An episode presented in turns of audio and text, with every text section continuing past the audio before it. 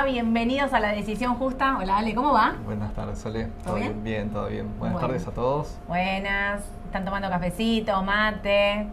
El mercado se está destruyendo. Me imagino que lo deben estar viendo.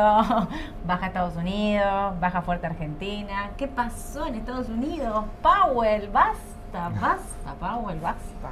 ¿Qué te pasa? Y habla, y bueno, sabemos cuál es un poco la política, pero bueno, a veces pone alguna frase un poco más dura. El mercado a veces está en una situación capaz un poco sensible y lo toma de determinada forma.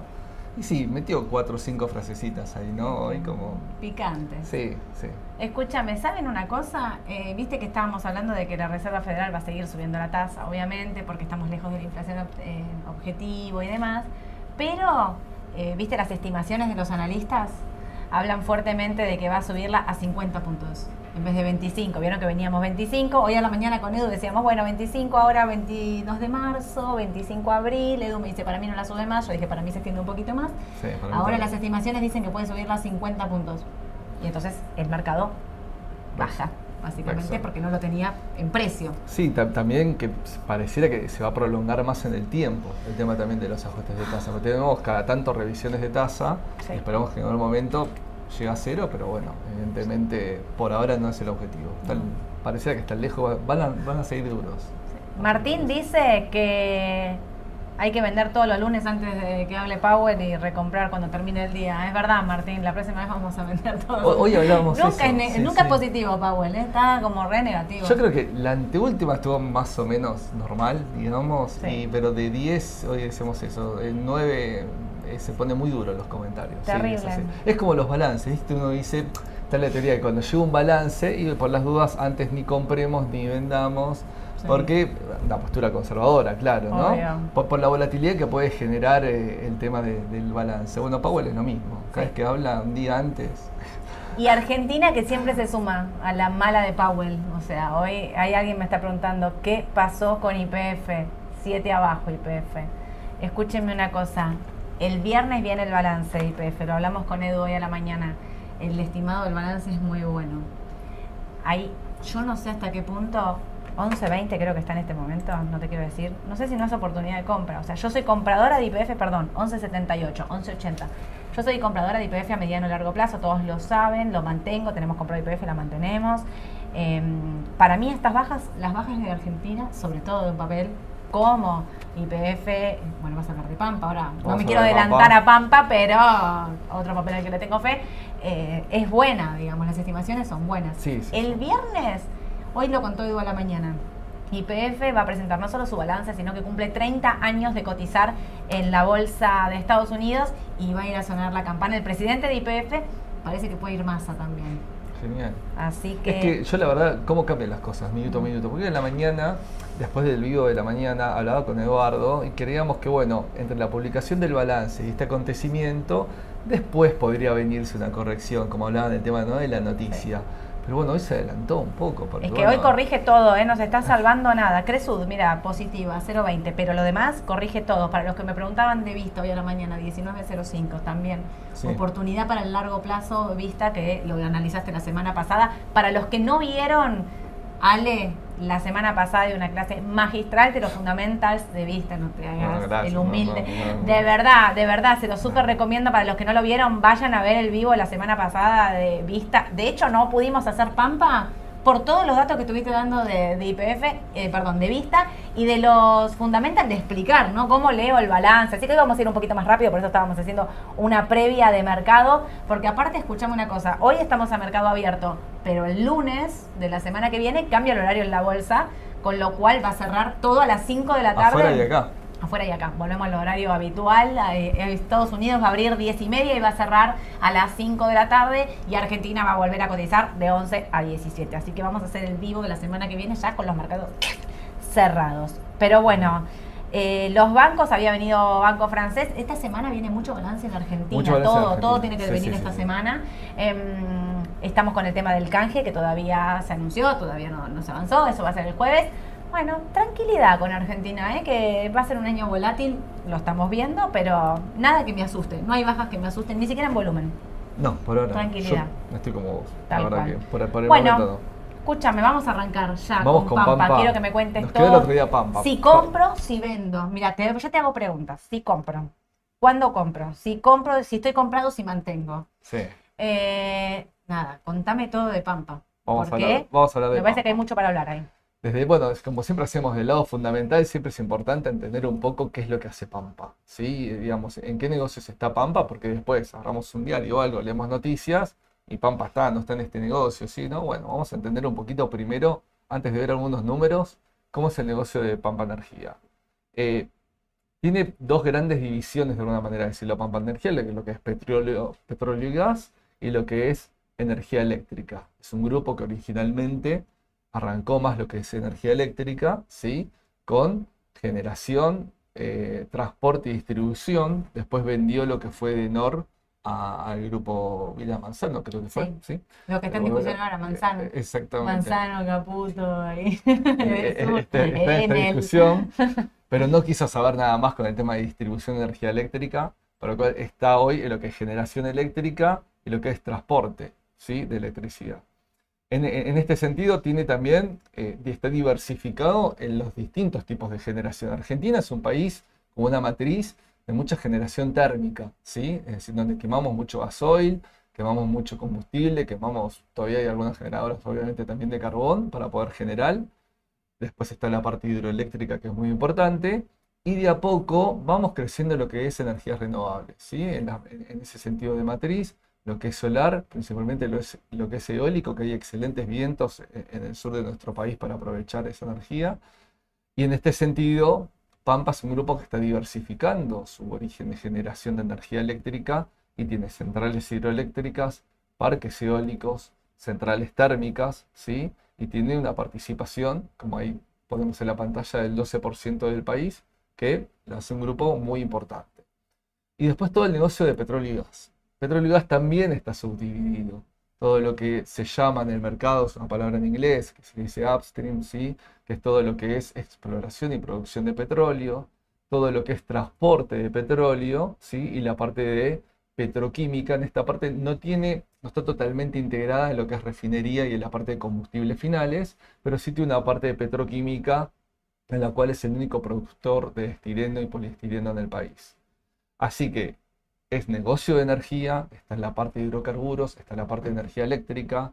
También hay una integración entre ambos porque eh, las centrales térmicas necesitan el combustible. Claro. Si bien hay una aprobación de CAMESA, que es el órgano, el ente que administra en el país el tema de los despachos y, y- y la producción de energía eléctrica, eh, tenerlo integrado dentro del mismo grupo facilita mucho la logística y también reduce los costos para, para el Estado, porque en cierta forma todavía el Estado participa en el subsidio de la energía, que lo que justamente se termina subsidiando es la parte de la generación, Mm. ¿sí? Los costos son en dólares y bueno. eh, Ahí es donde está el fondo diciendo, basta de subsidios. y los están, se va a ir a- hay un programa sole para ir acortando el tema de los subsidios. Claro. ¿sí? Ya hubo programas el año pasado, seguramente ustedes tenían que entrar, anotarse, quienes querían los subsidios, quienes no. Claro. Algunos los obtuvieron, otros no los obtuvieron.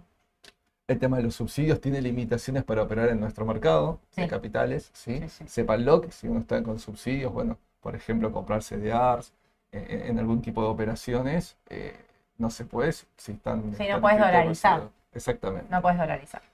Esto es parte del negocio de Pampa, ¿sí?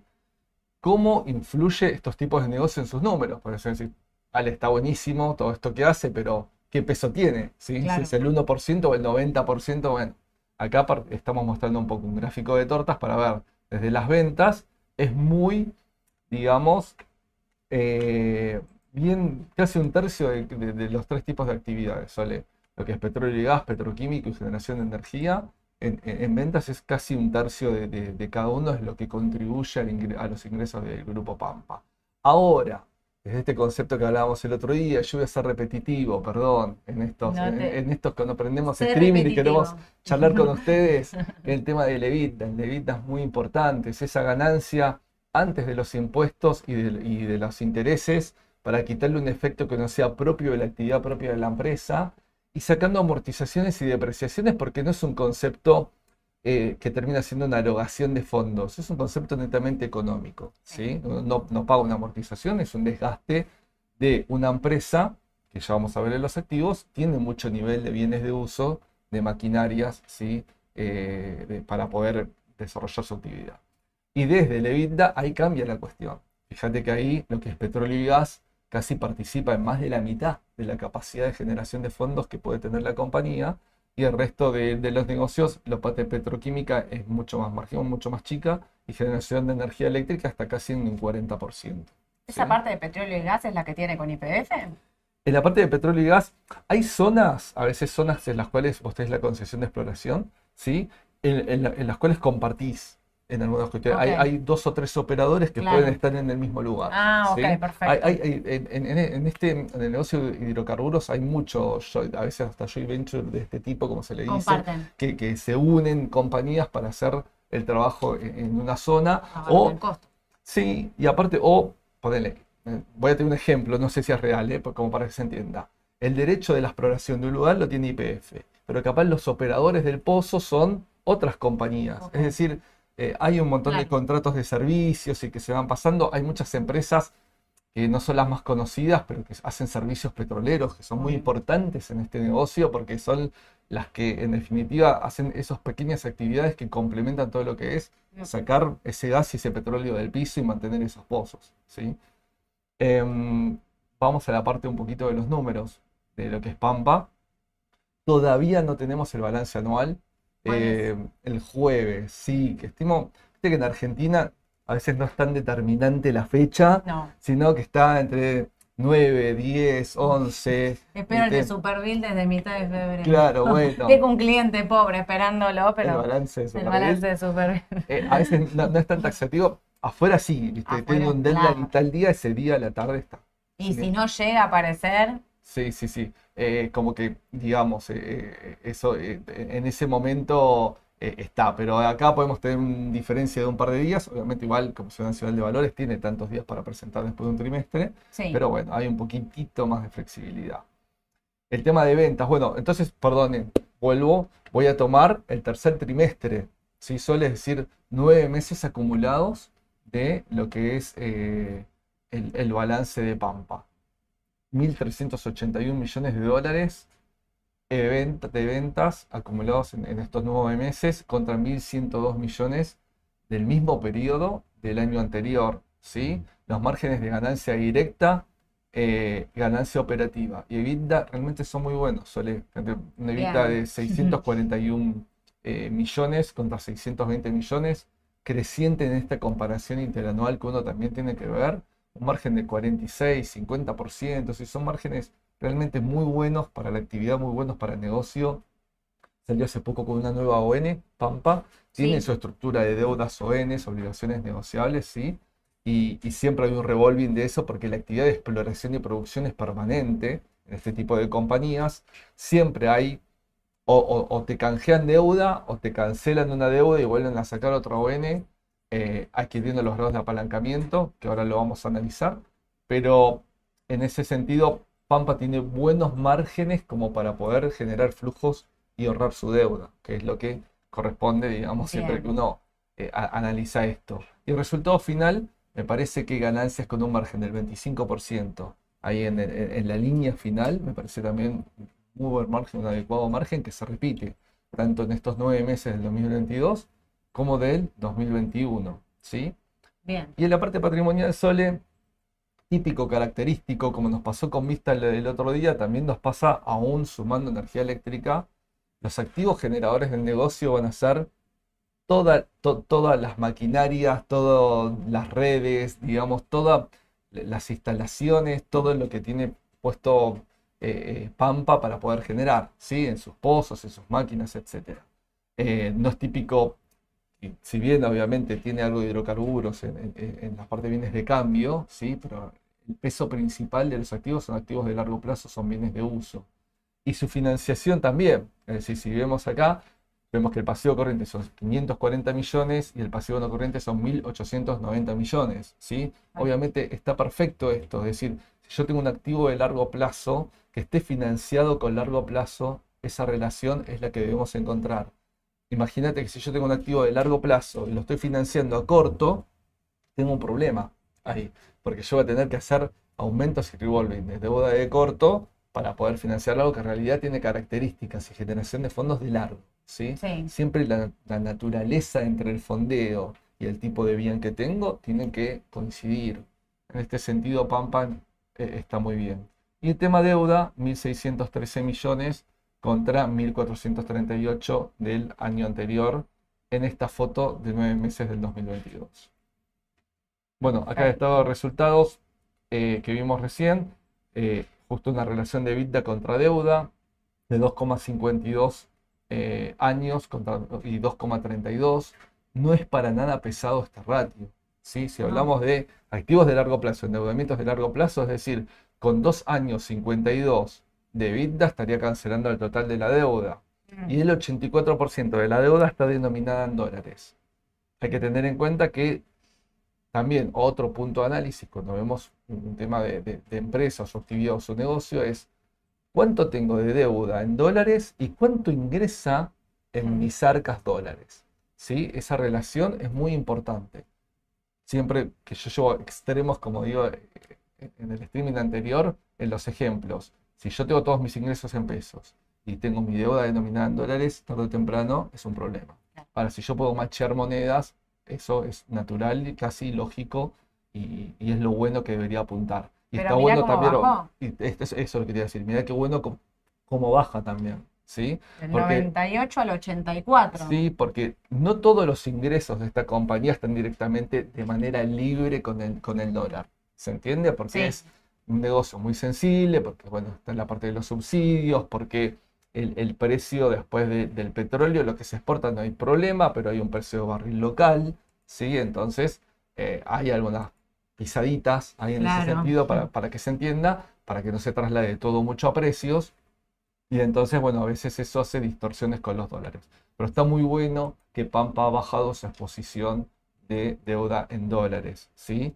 Y eh, el tema, eh, digamos, que, que tenemos ahí arriba en el cuadro de cómo está abierto de, de la deuda corriente y lo del no corriente, las obligaciones de corto plazo y la parte de largo plazo.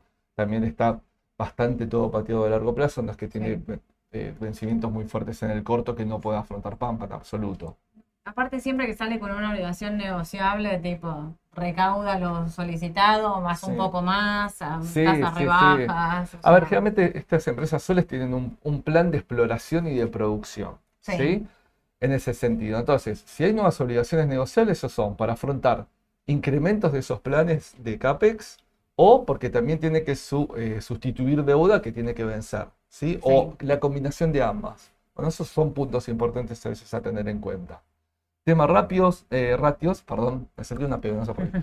Tema ratios, valor de capitalización de mercado de 1.83 billones, ¿sí? 5.5 el beneficio eh, por acción de lo que es el estimado anual, es decir, proyectándolo en los cuatro cuatrimestres. El price earnings en casi 6 años, me parece Justo te que es preguntan eso, ¿cómo está la relación valor-mercado versus, versus valor justo, ¿no? De Pampa. de, de valor. Yo creo que eh, Pampa, digamos, desde la eh, parte contable de libros contra el valor mercados, no tengo justo acá el número, pero sí hay, hay una, hay una diferencia. Sí. Me parece que Pampa igualmente por estos números y más que nada por su potencial Sole que tiene para adelante, me parece que tiene todavía desde este punto crecimiento en su valor bursátil.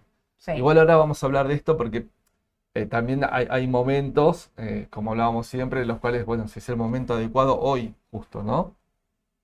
Eh, price earnings en 6 en las empresas energéticas es un valor más que adecuado, no son de tener price earnings muy elevados, mismo en Estados Unidos, si vemos alguna, bueno, netamente petrolera como Chevron, como Exxon, esos price earnings tampoco son elevados, no superan 10 años. Rendimiento de dividendos no tenemos, ¿sí? porque no estaba pagando di- dividendos en los últimos tiempos. Este papel, tengo lo presente siempre aquel que, que busca o quiere dividendos en, en sus acciones. Y por último, acá estoy mostrando un poquito los ratios de liquidez, de endeudamiento y la relación deuda-EBITDA que hablamos recién, en la cual mm, son ratios que, eh, si bien la liquidez bajó un poquito, no me preocupa en absoluto, ¿sí? Sus activos de corto plazo para afrontar sus obligaciones de corto plazo, más cuando encima tiene, una capacidad de generación de fondos tan grande como márgenes elevados de EBITDA como tiene, o de resultados como tiene esta, esta compañía, y un endeuda- endeudamiento más que adecuado en la relación de 0,5 entre capital propio y de terceros, financiando ese total de activos, ¿sí? Bueno, perdón, otro, sí, hasta que llegamos. Ya me está adelantando, me está adelantando lo que viene y vamos a cambiar un poquito de rubro. Pampa Energía, Sí, si vos me pedís una opinión, Sole, eh, como papel de mediano a largo plazo, Mm. es un papel que si lo tenemos lo mantendría y si a alguien le gusta para tenerlo como porta- en su portafolio, en su cartera de inversiones, a mí también me gusta. Es un papel para entrar. Eh, yo apuesto mucho al sector energético en Argentina, si bien el año pasado fue un año que creció mucho lo bursátil los papeles energéticos. Estamos Sí. hablando de Central Puerto, de YPF mismo, que ya empezó el año pasado con una alza importante. Eh, Pampa lo mismo.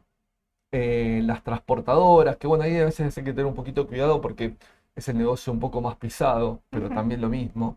Me gusta. ¿Y por qué? Porque también Argentina creo que tiene ese potencial energético como pa- para poder seguir incrementando y para poder seguir subiendo. obvio. Eh, obviamente que siempre tengamos en cuenta que es un sector muy sensible en cualquier tipo de economía, en cualquier país, que el Estado está presente y que esa administración del Estado, sea quien sea, no importa, eh, hay que ver qué tipo de decisiones toma respecto a- Claro. al sector. ¿sí? Eso es muy importante, ¿cierto? Ujú. Toda decisión política, económica a nivel macro, como puede afectar en este tipo de compañías, es realmente muy importante. Obvio. Entonces, a mí me sigue gustando a largo plazo, por esto que digo a mediano plazo. También estamos en año electoral, hay cambios de administraciones. Bueno, eso ya es medio impredecible desde ese Obvio. punto de vista, pero sí sépanlo que hay incidencia, de- de- digamos, siempre de, de los gobiernos en este tipo de sectores. ¿Te puedo decir una cosa Y- desde la T? En el corto, ¿vos cómo la ves? Mira, eh, hoy tocó de nuevo los 32 dólares. Si Sí. miran un gráfico de análisis técnico de Pampa, Sí. ¿cuántas veces toca 32 dólares y lo usa como un soporte clave? Sí. Clave. Hoy tocó 32.10, 32.12, no lo perfora y rebota 33.07 y arriba está muy marcado ahí dentro de los 34, o sea, está en un rango muy acotado. Muy. Como todo de Argentina, porque Sí. mira, mirá, si IPF no pudo hoy pasar los 13 dólares, se quedó en 12.70 y fue para abajo, le pasa a Galicia, le pasa a Macro, digamos. Está todo muy parecido, no pudiendo cortar estas resistencias importantes. Sin embargo, para mí, viendo estos fundamentals, digamos, y acompañando por el AT, si compro mm, para largo plazo, estos, estos son precios de entrada. Sí, sí. eh, El o- corto está volátil, Argentina, y está Ah, la cosa revolucionada. Si vos me preguntabas, ¿pero cuál es tu decisión en este momento? En el corto, entras hoy mismo. Yo esperaría a ver cómo se resuelve la rueda de mañana, a ver cómo estamos en estos ¿Esperás días. el canje? El Eh, jueves, a ver qué está el resultado canje y está el tiene. balance también.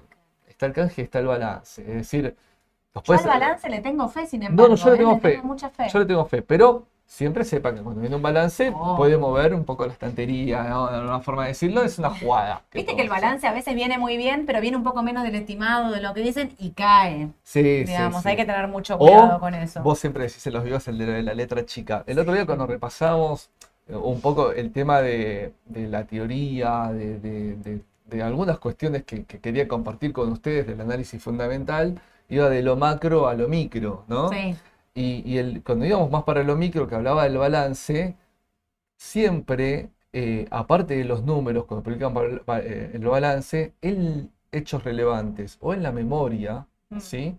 Presten atención qué es lo que dice. Siempre, porque puede haber algún aspecto cualitativo, te diría, hasta un posible juicio, no sé, estoy inventando, pero no hablo de esta compañía, hablo en general, que puede afectar, digamos, eh, más allá de que los números fueron buenísimos, el valor o una preocupación en el inversor y eso hace que caiga el papel. O al revés, puede haber una oportunidad buenísima porque están hablando de, no sé, de una expansión o, o algo genial y al revés. Es decir, puede potenciar, digamos, lo que los números no estén potenciando. Entonces, siempre esa información que viene acompañada con los balances es muy importante. En el corto está esta volatilidad, ¿sí? Que hablábamos con Sole, digamos, y este tema de balance, este tema de ver lo del canje, eh, que puede, puede afectar a toda Argentina, digamos, eso, ¿no? Que quede claro.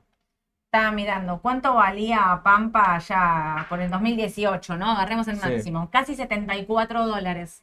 Val- eh, cuando el Marval estaba en 1800 puntos y está en dólares, ¿no? Estoy hablando. Y estaba todo allá en máximo. 74 dólares fue lo que llegó a, a tocar Pampa.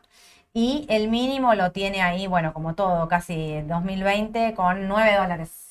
9 dólares con 30 aproximadamente. Así que fue a cerrar un gap importante que es el gap de Sí. las PASO. Eso es fantástico, lo, 30 lo- está cerrando justo en estos valores. En estos ahora. valores lo está Exacto, cerrando. El gap de las PASO me estoy refiriendo al 2019 cuando el Sí. mercado bajó 50% en dólares por, eh, bueno, nada, por lo que ya sabemos que pasó con la en elección. Resultado en agosto. Sí, sí, sí.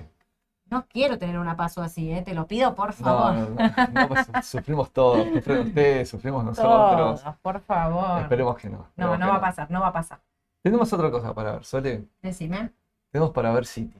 Me encanta, porque cambiamos rotundamente de país, de sector, de todo. Cambiado de país, de sector. ¿Puedo contestar una pregunta antes que me están Sí, preguntando de. CEPU, que modificó el estatuto y se metió en cobre y litio? Esto es real. CEPU modifica su estatuto y se mete en cobre y litio, que sabemos, a ver, el litio está, em, es el futuro, las baterías, todo, la- Sí, todo viene por el litio y van, se están esperando grandes inversiones acá en el norte argentino con respecto al litio, mucha zona para explotación y demás, habrá que ver quién, Y- bueno, y- estamos y- en un año electoral y está difícil, Sí, pero hay que ver cómo va eso. Y el cobre, que está en valores muy bajos también, digamos, la parte de la explotación de, de cobre.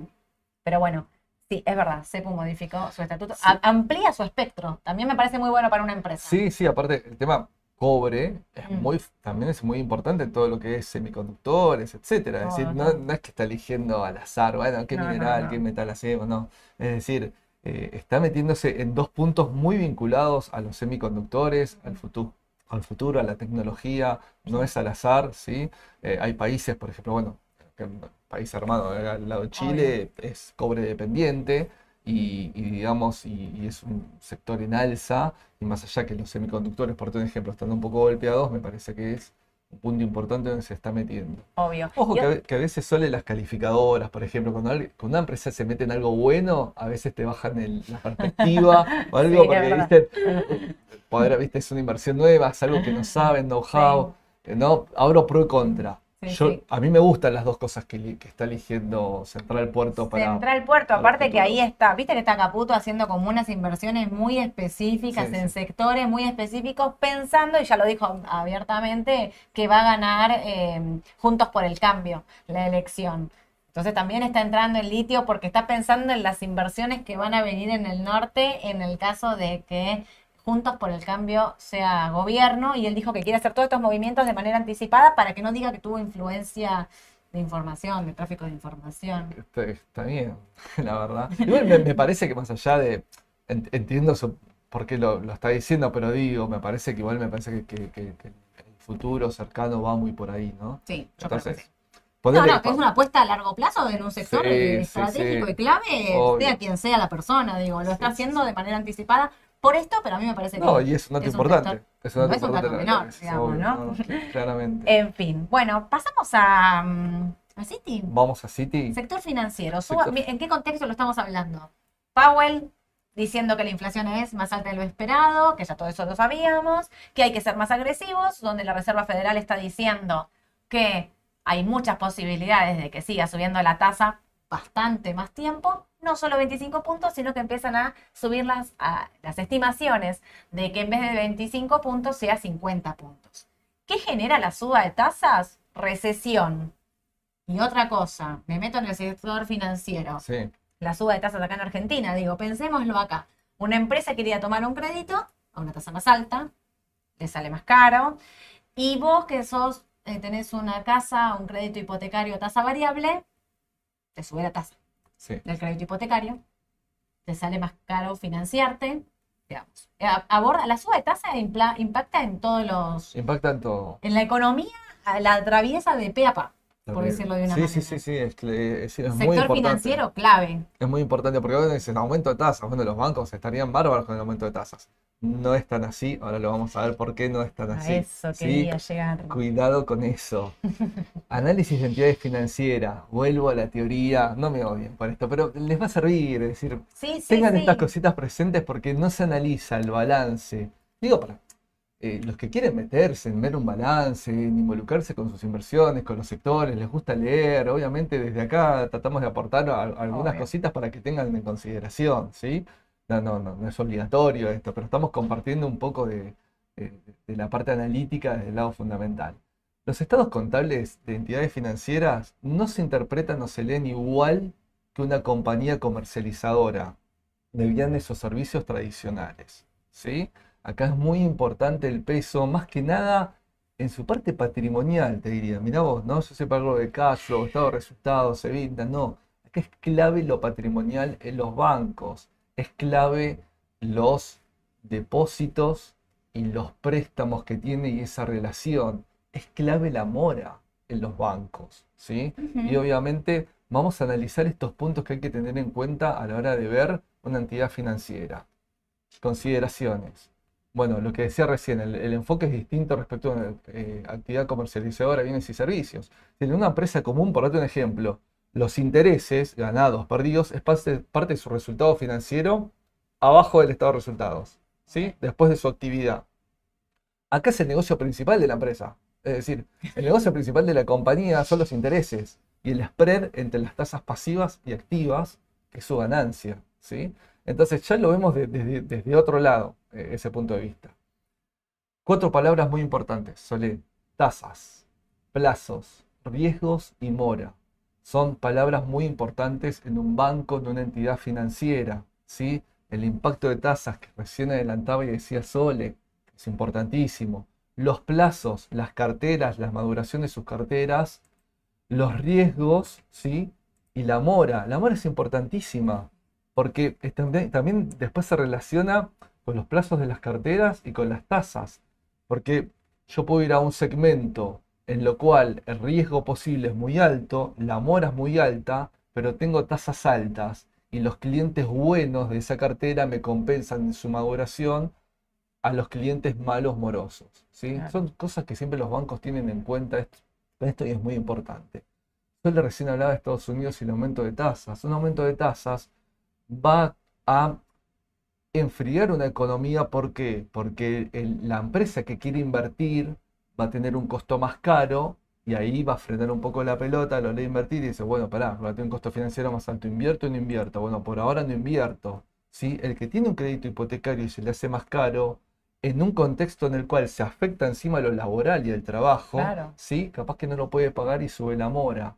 Son cuestiones a tener en cuenta. Entonces, al principio la suba de tasas es bueno para un banco, lo puede ser, pero ojo con todas estas variables, porque si me baja el volumen de las operaciones que coloco, tengo problemas de mora más alta que me impacta en mi estado de resultados por las previsiones, gano, menos plata y es un problema. No, y aparte ya también lo vimos, estaba pensando mientras vos hablabas en esto de las hipotecas y demás. La crisis de las hipotecas allá por el 2008, la caída de Lehman Brothers, hizo, ¿te acordás que los bancos se llenaron de casas? ¿Te acordás esto de que en Europa, en España, te vendían las casas a un euro?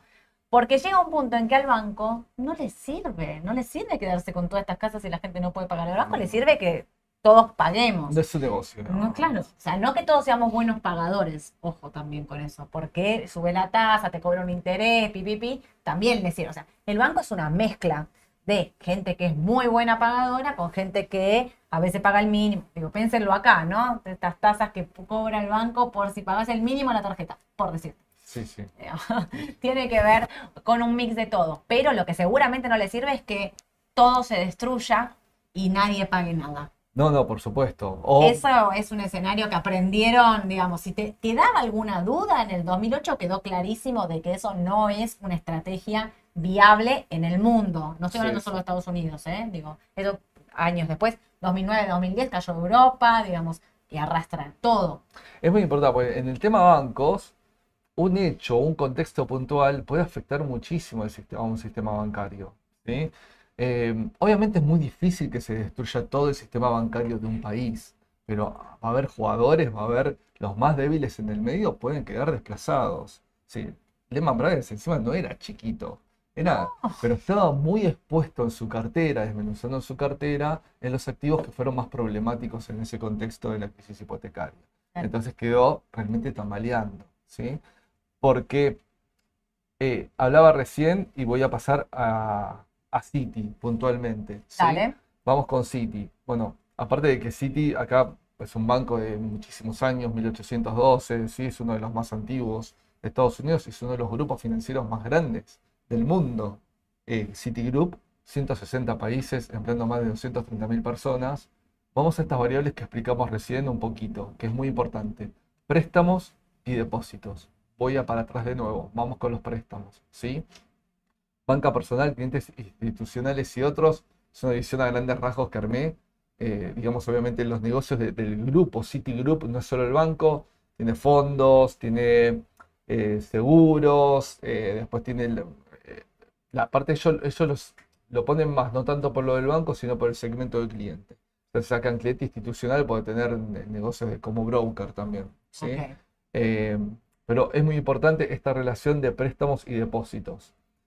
Si yo tomo acá el, último, la última columna ¿sí? del último trimestre del 2022, bueno, ahí estamos viendo, esto está en, billones ¿sí? de dólares, 653 son los préstamos. Y abajo hay un tipo de rendimiento que es una tasa, que vos ves que la tasa va aumentando solo porque van aumentando las tasas en el sistema. ¿sí? Ese rendimiento que tienen esos préstamos. Y por otro lado, voy a los depósitos, ¿sí? Porque el negocio del banco es tomo los depósitos de la gente que deja mi plata en el banco para tener una renta. Pero esa plata la presto para tener otra tasa más elevada y gano por el spread por las diferencias de tasas que tengo. Una explicación muy básica, pero como para que se entienda dónde es el negocio del banco. Ah, Obviamente, las tasas pasivas desde el punto de vista para el banco, pasivas para el banco, recién veíamos 7,46 en, el promedio de rendimiento de los activos en los préstamos y 2,10 en las colocaciones. Fíjense ahí la diferencia, que es lo que siempre hay que tener en cuenta, cuán grande o cuán chica es esa diferencia. Pero fíjate, los depósitos son 1.361 contra 653 prestados. ¿sí? Esta relación siempre de tener depósitos más holgados que los préstamos que estamos que están dando como banco, está normado también por las casas centrales por, de, los países, por las normas también de Basilea 1, 2 y 3, que son normas a niveles mundiales en cuanto a regulación y buenas prácticas, un montón de cuestiones de bancos que tienen que cumplir ciertos ratios para poder operar. Básicamente, para que no pase lo que pasó en Argentina en el 2001, son los famosos encajes. Para los que no entienden de qué estamos hablando, acá en Argentina son los famosos encajes. ¿Se acuerdan en el 2001 cuando todo voló por el aire y hubo un corralito? Es que ahora supuestamente por cada peso que vos tenés depositado hay un peso en el Banco Central, digamos, de, ese, de esa institución. En el 2001 no había esos encajes y entonces es cuando, bueno, no pudieron devolverle a la gente todo lo que estaba puesto. Eso es de lo que está hablando Ale eh, eh, puntualmente, digamos. Hay normas y las cumplen a rajatabla. Es muy importante estos hechos puntuales. Acá esto de la crisis hipotecaria era una bola de nieve que en un momento explotó. ¿sí? Un hecho puntual y se rompe todo en el momento. Ese es el punto. Supongamos que en la cantidad de depósitos va toda la gente a buscar la plata al banco. No está toda esa plata. ¿Y por qué no está toda esa plata? ¿Por qué no está mi plata ahí? Porque esa plata se prestó. Es decir, esto es parte del flujo del movimiento de una economía y del rol importante de una entidad financiera, de una economía financiando actividades. se prestó a otro, no tengo el billete. Hay una creación secundaria del dinero en este sentido que aporta a la economía. Entonces, no todos podemos ir a buscar el dinero porque no está si bien yo entro en mi cuenta, veo el número, todo, puedo transferir, etcétera, el físico de ese billete no está. ¿sí? Entonces, imagínate si hacemos una salida rápida de negocios, haces quebrar un banco. Es imposible que no pase eso. No lo digas acá, que acá salimos dos por tres, todos corriendo. No, no, no, no, pero yo, lo explico como una teoría para que se entienda y para que analicen. Es que eso no pasa en ningún lugar del mundo. Ahí estoy yendo, vuelvo, voy, para que vean estas relaciones. Es importante que siempre el depósito sea más holgado contra los, préstamos que están dando. Clarísimo. Bueno, acá tengo los valores, quiero compartir con ustedes. Valor de capitalización de mercado, 101.7 billones, ¿sí? beneficio por acción actual, 7.1, price earnings 7.4. Ahora vamos a analizar el price earnings, que también nos estuvieron comentando en el, streaming que hicimos el pasado jueves. Eh, es un valor muy importante para compararlo contra sí mismo en su historia y contra la competencia, el price earnings. Y ahora lo vamos a ver en, la próxima imagen. Y el rendimiento de dividendo, paga dividendos, está muy bueno, el 3.9%. No está mal, ¿sí? El rendimiento de dividendo que está teniendo. Y acá algunos datos, eh, nada, un poquito técnico, me metí en otro terreno, pero para acá dejarlo con ustedes, cómo está hoy el papel, un poco sobrecomprado desde lo estocástico, Sole. El MACD todavía está ahí en zona positiva, mm. ¿sí? Y el precio con la rueda de hoy, hace esto, lo saqué hace un ratito, 50.8, capaz que ahora varía un poquitito más. y los soportes y las resistencias. ¿sí? Muy cortitas son las primeras, puse Sí. soporte y resistencia. ¿Y por qué está ahí? 49 está cerca del soporte. Está muy cerca de la resistencia ayer con el cierre y ahora está más cerca del soporte porque tengo los valores muy pegaditos. ¿Cómo le Sí. cuestan los 53 dólares? Ah, sí. Qué sí, pesado que está este papel. Sí, sí, sí, Muy. No puede, ¿eh? Una cosa, para los que le miran el sector financiero, XLF es el ETF del sector financiero que agrupa todas las entidades financieras. Digo, para el que está mirando en comprar ese sector y no, no quiere especular con un único papel. Y Porque viste CDA. que ten- y opera CDA. Eso es importante. Exacto. Pero una cosa, ¿qué City? Quiero que me digas los números, los T, los fundamentos, Vamos, todo. a terminar con Ale, contame vos qué pensás de City que me lo dijiste. Yo ya lo sé, me lo anticipó. Pero quiero Citi, que cuentes te- la tiene, mm, hago lo que hago siempre, esta relación riesgo-beneficio, a poner variables, eh, digamos, de los dos lados de, de la balanza, ¿no? Citi tiene, recién vimos de sus números, por lo menos de- no analizamos todos, si no nos llevaría muchísimo tiempo, pero do- dos valores fundamentales, préstamos y, y depósitos, me parece que hay una relación muy adecuada, hay un rendimiento de spread que está bastante bien, ¿sí? Aunque se fue achicando en los últimos tiempos, hay un impacto mayor de mora que no lo vimos a detalle, pero que pegan sus estados contables, ¿sí? Acá en esta comparación, Sole, en esta pantalla, Mm. Citi hoy está con un price earnings de 7.4, ¿sí? Años. Su media de los últimos 10 años es de 9,1. Eso es un muy buen dato. Es un muy buen dato. Y mirá la competencia, Bank of America, Goldman Sachs y Wells Fargo. Está por debajo de su competencia también. Mm. Esto es, este es un punto importante cuando uno analiza price earnings, es decir, lo comparo contra, contra mi historia, 10 años te estamos hablando acá, no, no es que es un corto plazo, y contra la competencia. Sí. Bueno, en este sentido yo encuentro una ventaja para poder entrar en Citi desde este análisis de esta variable. Lo pongo de este lado de la balanza. Me gusta sobre todo más, me gusta la comparación con los otros bancos, pero sobre todo con la respecto a la media de su Sí, propio, sí, o sea, claramente. su propio price earning, digamos. Porque esté por debajo es una, es un buen indicador de entrada para el mediano y el largo plazo. Sí, claramente. Así que tilde verde desde otros valores, tilde verde con esto, pero vamos con el beneficio por acción, ¿sí? Lo estoy mostrando acá y también está en la página de Raba. Ahora vamos a entrar y lo vamos a ver.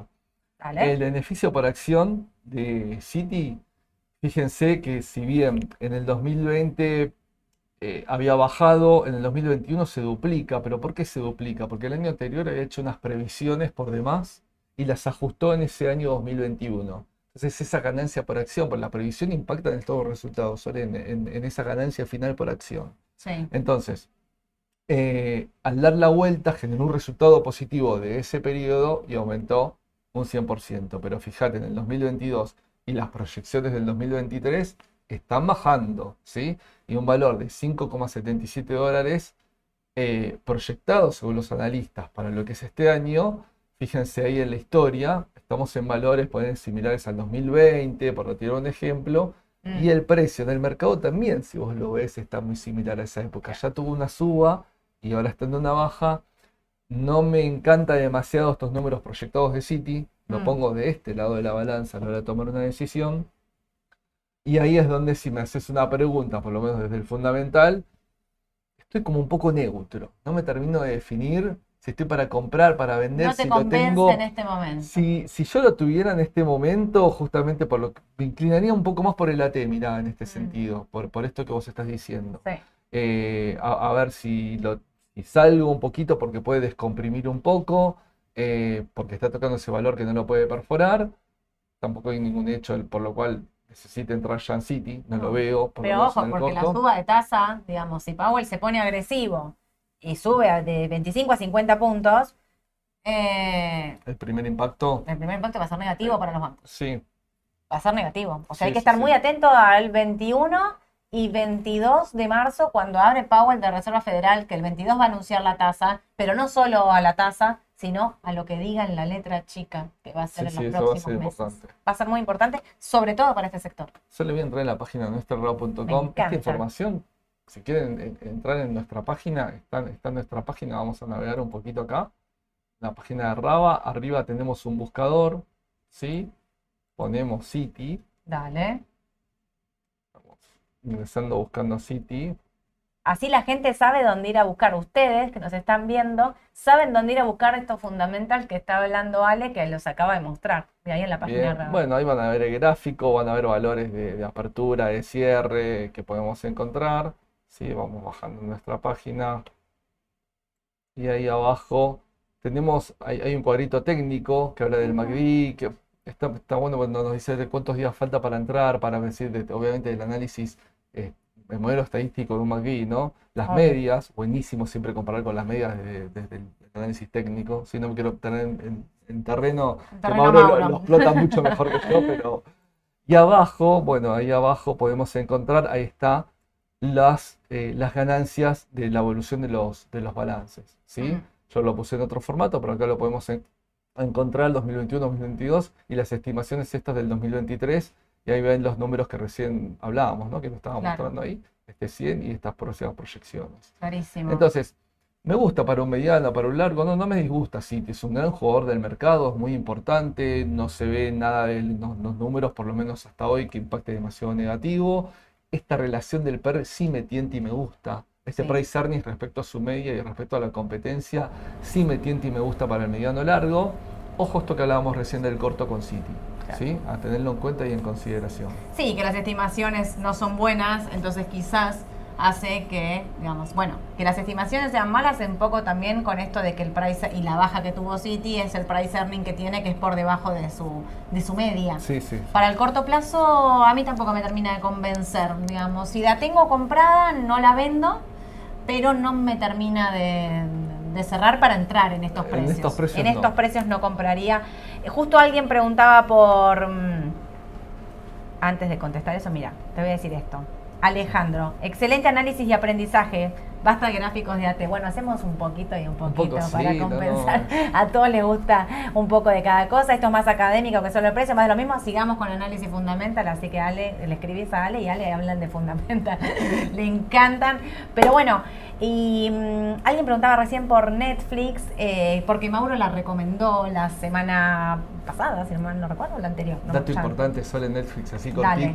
Cortito, tema suscriptores. Esa- ese dato cualitativo, tema suscriptores, es muy importante, es lo que espera el mercado. Si bajaron, si subieron, qué pasa con los suscriptores. Sí. Ese es el dato que se espera en, un- en una compañía, una empresa de streaming. Mauro la había recomendada porque pensaba que tenía un rebote técnico, no, re- no quiere, está ahí como da vuelta a los 308. Si me preguntas a mí, ahora estoy mirando el vivo acá, el gráfico, mirás, lo estoy viendo, me parece que por ahí habría que ver eh, los 305, 308 igual es un precio a seguir de cerca, ¿eh? está 308.70. Eh, lo que pasa es que hoy está arrastrando todo el mercado, no se está salvando Claro, ningún sector. pasan estos hechos, que el mercado venía más o menos bien estos días, pero hoy hay un hecho, un comentario que No todos los papeles Claro. para abajo. Otro banco como JP Morgan, no lo vi el análisis de JP Morgan, pero estaba mirando recién, mientras Ale hablaba, el XLF, sector financiero global, está muy similar todo. De hecho, el XLF está ahí en los 35 dólares que da vuelta. Yo para entrar en No bancos define. esperaría No a Powell, esperaría la, la definición de, de la tasa y ver si esto realmente es que va a subir a 50 puntos, se va a poner más agresivo o ver qué hace. No entraría en bancos en este momento, ¿no? ¿Coincidís en eso? Esperaría un poquito. Sí, sí. Eh, bueno, y voy a cerrar, espera, que alguien me había preguntado, ¿qué comprarías vos ahora? Bueno, yo te pregunto a vos. Yo ahora En contesto. general es vos- muy en amplio, general, el ¿vos mundo qué bursátil es comprarías? En el mundo en general, mira, sí, te tengo una pregunta re amplia. ¿Qué Eh, comprarías? Estoy, Jugátela, dale. estoy en ese momento, me parece que el mercado argentino y con estas noticias está en un proceso medio de definición. Sí. ¿sí? Eh, a mí acá en Argentina me siguen tentando los bancos a pesar de todo. Sí. Es decir, a mediano, largo, me siguen gustando. El energético tuvo su momento y creo que lo va a seguir teniendo y me gustan. Y hay algunos sectores atrasados, por ejemplo en Argentina, Sole, tipo construcción, tipo Loma, Loma, que tuvo ay. enseguida, cuando reactiva un poquitito, un poquitito Argentina el tema de, de la actividad de la obra pública y todo, un poquito, eh, me parece Sí. que va a ser un papel importante en aprovechar y entrarlo en precios bajos. Para mí está bajo. Loma Bueno. no creció mucho el año pasado, mucho menos que el resto de los papeles argentinos. Obvio. Eh, es, Loma puede ser una oportunidad Sí. larga. Sí, No sé, a mí me, gusta, no sé me gusta Loma para el mediano largo. Si me preguntás para el corto, pienso como Ale, los bancos eh, argentinos me parece que el canje no es la solución al problema, pero sí creo que le saca mucha presión de corto plazo a todo lo que es Argentina, la deuda, e intentar llegar a la elección lo más afable posible, a mí me parece que es una oportunidad. Pero si me preguntas qué compro hoy, cierro los ojos, está 7 abajo, 11.80. Ah, compro IPF porque le tengo fe al balance por los números que venimos estudiando, por los estimados que me dijo Ale ya, ya hace ya un tiempo. eh, Sí, cuando me habías estaba- analizado. ¿cómo estaba IPF? Creo que Cinco, 7 seis, siete dólares. dólares como mucho. Estaba, Sí. Está 11.80 en este momento, 7 abajo. Y yo creo que el viernes eh, eh, YPF va a ser una oportunidad. Digamos, cada vez que baja para mí es una oportunidad de comprar para los que todavía no entraron, los que están de largo, no se asusten. Argentina es volátil, YPF a, a full, digamos. Creo que va a ser una... mm, a mí estos precios a mí me gusta, así que si me preguntas qué compraría yo, Argentina, jugado, de riesgo, YPF en este precio. Perfecto. Estados Unidos, los índices, ojo, el Standard Poor's está cortando los 400, 398 en este momento, así que 395 es el valor que tenemos que seguir de cerca, Sí. que no perfore y ver qué pasa en estos días con este dato de, de la Reserva Federal. Pero bueno, Ale, espectacular, como Bueno. siempre.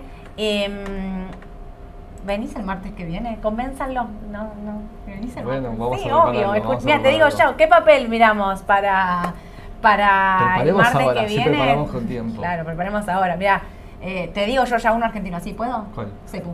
Bueno, vamos a- Central Puerto y les dejo a ustedes, yo ya elegí Argentina, les dejo a ustedes que elijan el papel de Estados Unidos que quieran o sector. Bueno, escríbanos por el WhatsApp, así vemos qué hacemos la semana que viene. El martes con Ale, pero el jueves viene Mauro eh, a la decisión justa y vamos a estar haciendo análisis técnico. Otro, no decidimos los papeles que vamos a analizar, así que si quieren también nos pueden escribir y nos dicen qué quieren que Mauro hace en vivo, así que incluso ahí le escriben en el momento y, y va analizando. Perfecto. Así que bueno, les mando un beso a todos. Alguien nos está escribiendo, para alguien? Goyo nos escribe desde Ibiza. Me encanta que nos miren de todos lados. Saludos, Goyo. Un G, aparte son como las 10 de la noche, 11 de la noche, ya que hora es, no sé. Bueno, te mandamos un beso. Gracias por estar conectado. Gracias a todos por la buena onda que nos mandan siempre, por conectarse, por escucharnos. Ale, espectacular. Te espero el martes que viene. Vamos. Besos a todos. Que tengan buenas tardes. chau, chau. Chau, chau.